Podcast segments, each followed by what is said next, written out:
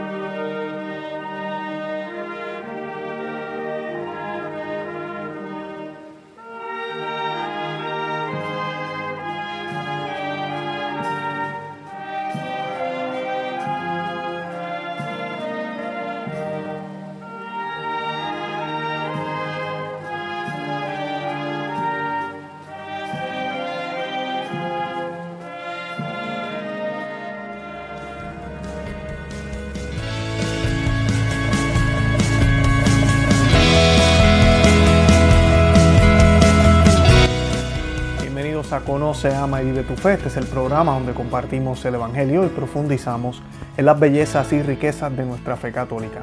Les habla su amigo hermano Luis Román y quisiera recordarles que no podemos amar lo que no conocemos y que solo vivimos lo que amamos.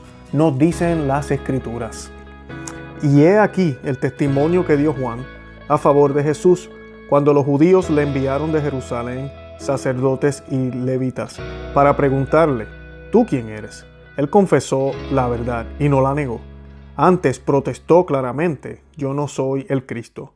Pues ¿quién eres? le dijeron. ¿Eres tú Elías? Y dijo, no lo soy. ¿Eres tú el profeta? Respondió, no. Pues ¿quién eres tú? le dijeron, para que podamos dar alguna respuesta a los que nos han enviado. ¿Qué dices de ti mismo? Yo soy, dijo entonces, la voz del, del que clama en el desierto. Enderezad el camino del Señor como lo tiene dicho el profeta Isaías. Es de saber que los enviados eran de la secta de los fariseos, y le preguntaban de nuevo diciendo, Pues, ¿cómo bautizas si tú no eres el Cristo, ni Elías, ni el profeta?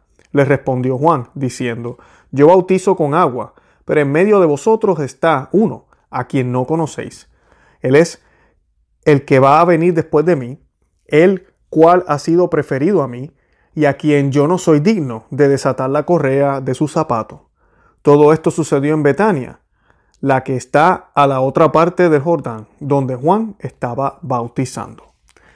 Esta lectura está tomada de San Juan, capítulo 1, versículos 19 al 28. Palabra del Señor, gloria a ti, Señor Jesús, y bienvenidos una vez más a su programa Conoce, Ama, Vive tu Fe. Y hoy pues eh, esta noticia salió el viernes Muchos de ustedes me han escrito referente a esto. Nosotros hicimos un programa hace poco eh, sobre el pesebre y las imágenes católicas, así que los invito a que vean ese programa también después que terminen de ver este para que puedan entender un poco más cuál es la teología católica, la mentalidad católica hacia las imágenes. Nosotros no adoramos imágenes. Una foto, yo colocaba, decía de ejemplo en ese video, yo puedo tener una foto de mi esposa, la foto no es mi esposa, eh, para nada, ni ella está en la foto, ni su presencia está ahí. Pero cuando yo miro la foto, eh, me hace recordar que la amo, eh, empiezo a tener sentimientos de quererla ver, de que la extraño.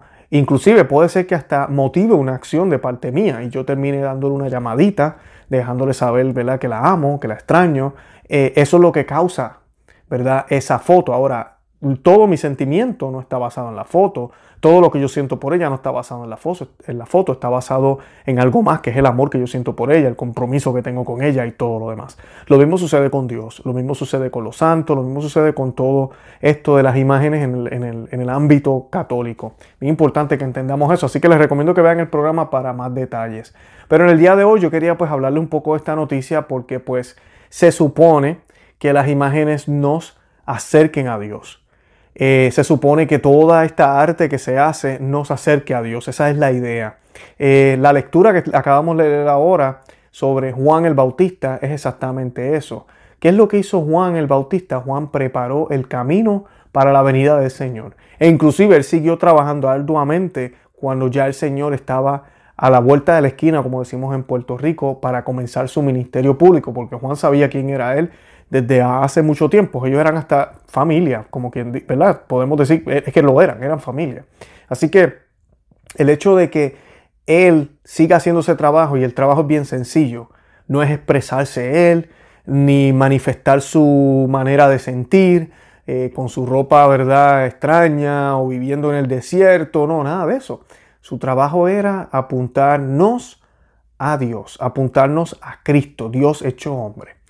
Y pues el trabajo de nosotros y especialmente el trabajo de la iglesia es apuntarnos hacia Dios, apuntar, señalar, ¿verdad? No apuntarnos, señalar hacia Cristo, llevarnos hacia Cristo. Esa es la misión de la iglesia. No se trata de expresarnos, no se trata de cambiar o de expresar lo que yo siento de una manera bonita dentro de la iglesia en el amor de Dios. Esa no es la idea. Y van a ver que esas son las circunstancias con este nacimiento. Y esto también es consecuencia del lex orandi lex credenci que Padre Michael Rodríguez nos ha hablado muchísimo. Yo les he compartido muchísimos temas que siempre hablo del lex orandi lex credenci. La liturgia moderna que tenemos en la iglesia de los años 60 es una lectura, es una liturgia, disculpen, que promueve la expresión de la comunidad. Por eso vemos que usted va a diferentes países y la misa prácticamente es distinta en diferentes países. La música, el, lenguaje, obviamente, muchos aspectos, inclusive cómo se sientan la gente, dónde colocan el, el altar, hasta cómo dan la comunión, todo distinto. Porque es una, es una participación ahora en la cual manifestamos lo que somos. Y esa no era la mentalidad que siempre la iglesia tuvo. La mentalidad era, aquí no venimos a expresarnos, aquí no venimos a hacer nada de eso, aquí venimos a adorar a Dios como Él quiere que le adoremos. Y como iglesia universal le vamos a adorar de forma igual a nivel mundial. Y eso estuvo así casi por 2000 años, 1960 años.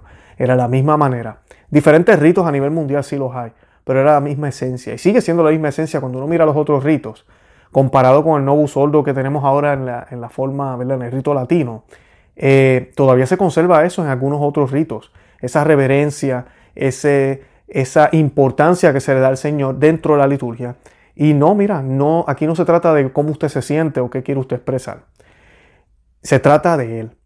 Y nosotros lo que hacemos es todo lo que nos pueda acercar más a Él. No expresarme yo dentro de la liturgia o dentro de lo que esté haciendo. Y es lo que estamos viendo con este nacimiento. En vez de ser un nacimiento, que te acerca a Dios y te hace pensar en estos acontecimientos que sucedieron, históricos, pero también acontecimientos misteriosos, sobrenaturales, eh, lo que sucedió con los ángeles que se le aparecen a los pastores, los reyes magos que llegan a través de una misteriosa estrella, eh, las apariciones de los ángeles, una virgen dando a luz, eh, llegan hasta, hasta un lugar donde no hay disponibilidad para ellos poder este, quedarse en un hotel y tienen que terminar en un portal donde hay animales, en un pesebre.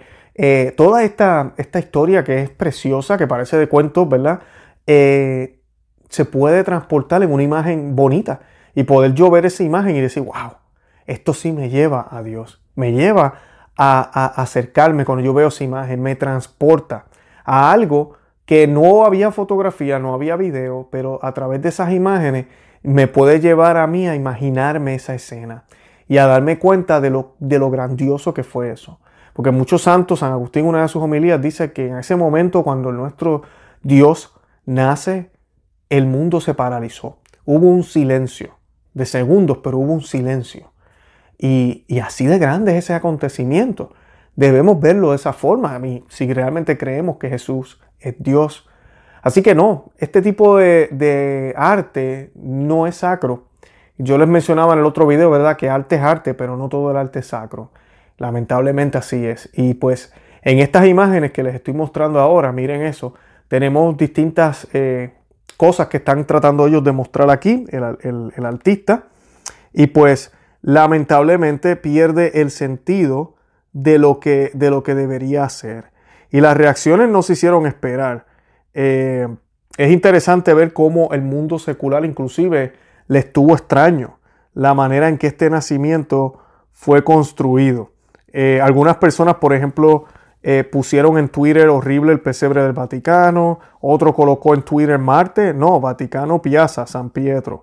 Eh, Marte es en signo de, pregunta, ¿verdad? Como que, como que, como quien dice, ¿realmente es Marte o qué es?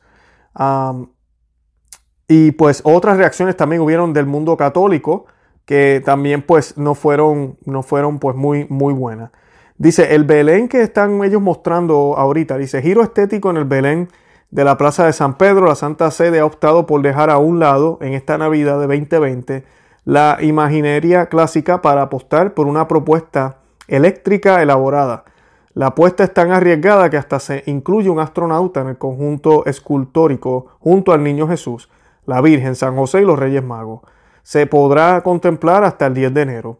El Belén fue realizado, y esto es bien importante que lo sepamos porque no es una, no es una nueva obra de arte. A veces las personas piensan que cuando se colocan estas imágenes, especialmente en el Vaticano, es que lo acaban de hacer. Es un artista que se inspiró en estos momentos y la quiso hacer. No.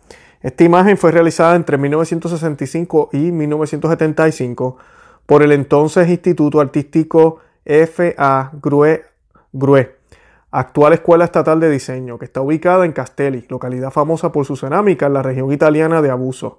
Según sus creadores, busca hacer una síntesis de tradición y de acogida de lo nuevo, de búsqueda y experimentación.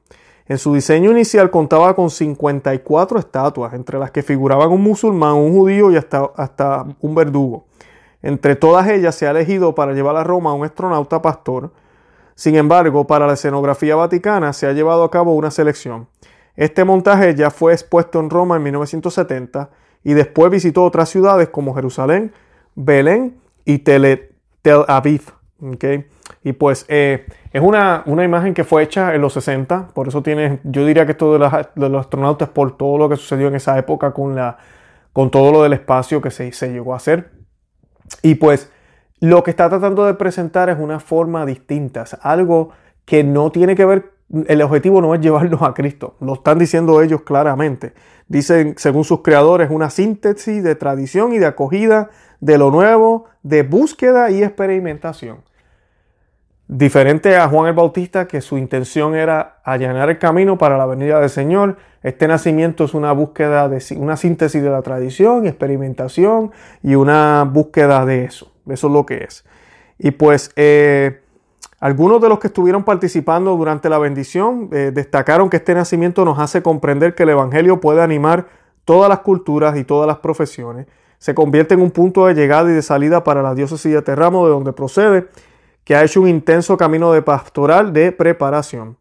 Es un momento para dar testimonio de fe del pueblo de Albruso y de esta comunidad con sus habilidades artísticas. Y de hecho no debemos olvidar que Castelli se encuentra entre las ciudades más importantes de la cerámica a nivel europeo. Recordaba también ayer el obispo Lorenzo Leusi defendiendo la calidad de la propuesta.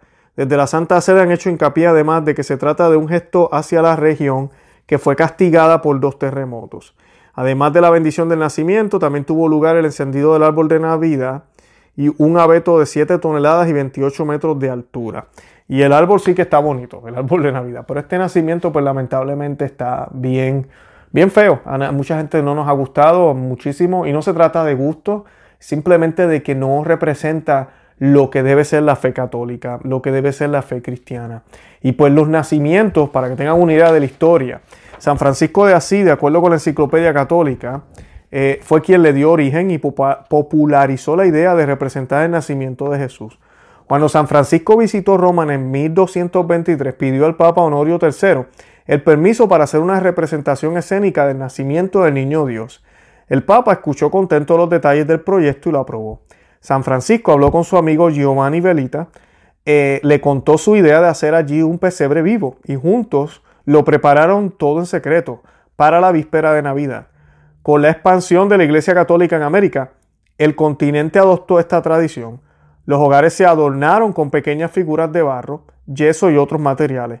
Actualmente para los expertos y apasionados en el tema, las figuras antiguas del pesebre son consideradas como objetos de colección muy valiosos. En muchos lugares de Europa y Latinoamérica los pesebres se han convertido en toda una exposición de arte, desde pequeñas representaciones con solo los personajes bíblicos, hasta montajes compuestos por muchos personajes, animales, montañas, vegetación y lagos. Y pues ahí tienen la historia de cómo más o menos se empieza a hacer esto de los pesebres. Y luego pues llegan a, las casas, ¿verdad? Pero yo me imagino la reacción de esos primeros cristianos en esa época, ¿verdad?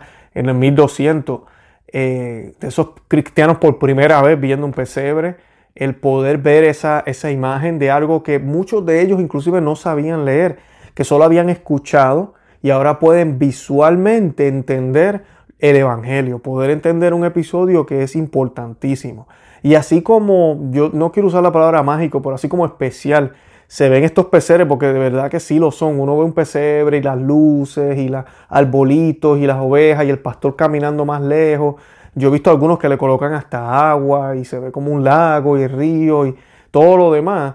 Nos deja ver también cómo debería ser y estar nuestro corazón preparado para la venida del Señor, que en el caso de nosotros, pues no es la venida como la primera venida. Él no va a venir como un niño pequeño otra vez, Él ya va a venir como juez.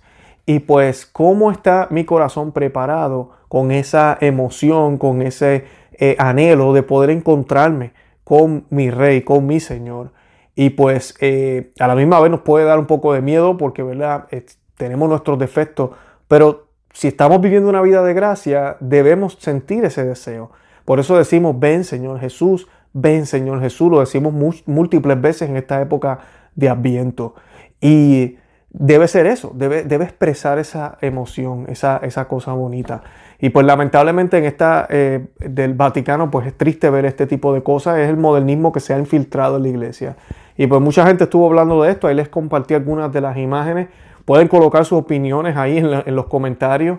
Pero pues definitivamente la Virgen María vieron cómo se ve, son como unas torres, el ángel se ve así como grande hacia arriba.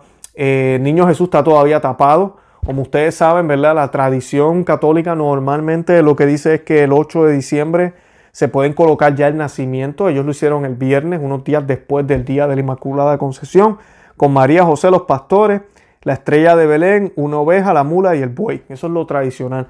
El 24 de diciembre es que se coloca la figura del niño Dios. Y pues luego el 6 de enero para muchos de nosotros lo hacemos, pues colocamos los reyes, los, reyes magos. Y pues eh, es así más o menos como usted va viviendo ese ambiente en familia y va cambiando un poco eh, la decoración en su casa, su altar o el árbol de Navidad donde lo esté colocando. Estas figuras si las tiene todas. Por lo menos lo básico lo deberíamos tener todos. Ojalá que eh, todos tengamos algo así en nuestros hogares. Y pues debe ser lo más reverente posible. Aquí estamos hablando de Dios. Esa es la parte que a mí siempre me, enoja un poco eh, cuando veo este tipo de, de, arte. Porque por más buenas intenciones que tenga la persona que lo hizo, no expresa la realidad de lo que es, e inclusive es mucho más. Y saben lo triste de esto es que los musulmanes, y no estoy diciendo que debemos tomar el ejemplo de ellos, pero a ellos no les gusta que hagan imágenes de Mohammed. ¿Por qué? Porque para ellos tan y tan venerado él, y tan sagrado que es mejor que no hagamos imagen de Él.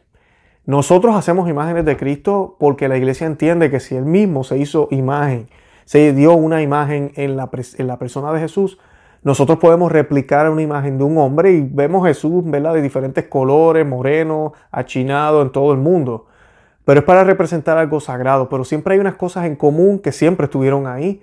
Obviamente su ropa ¿verdad? De, hombre de allá de Judea, eh, la barba, el pelo largo, esa manera de que siempre se, supo que él era.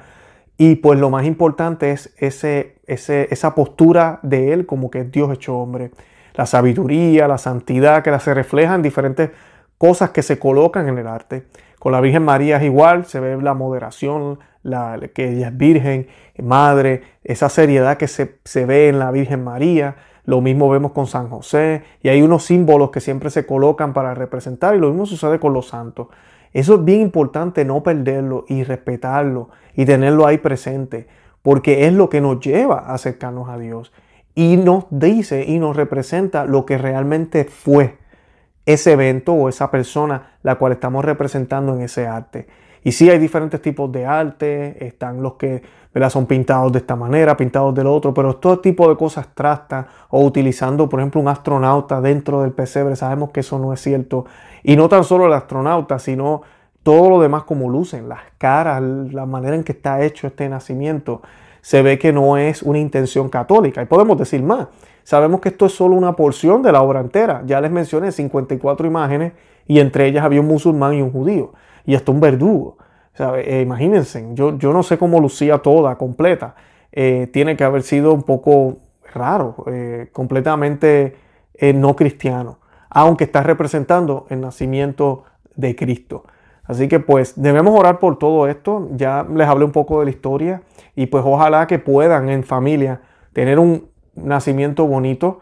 Eh, muchas personas tuiteando inclusive decían que hasta los evangélicos tienen nacimientos más lindos que el de Vaticano. Yo sí les puedo asegurar algo hoy. El nacimiento tuyo, estoy más que seguro, es más bonito que ese. Eso yo se los aseguro sin haber visto el suyo. Así que pues oremos por todo esto y que espero que todavía sigamos preparándonos para el Adviento. Estemos haciendo rosario todos los días.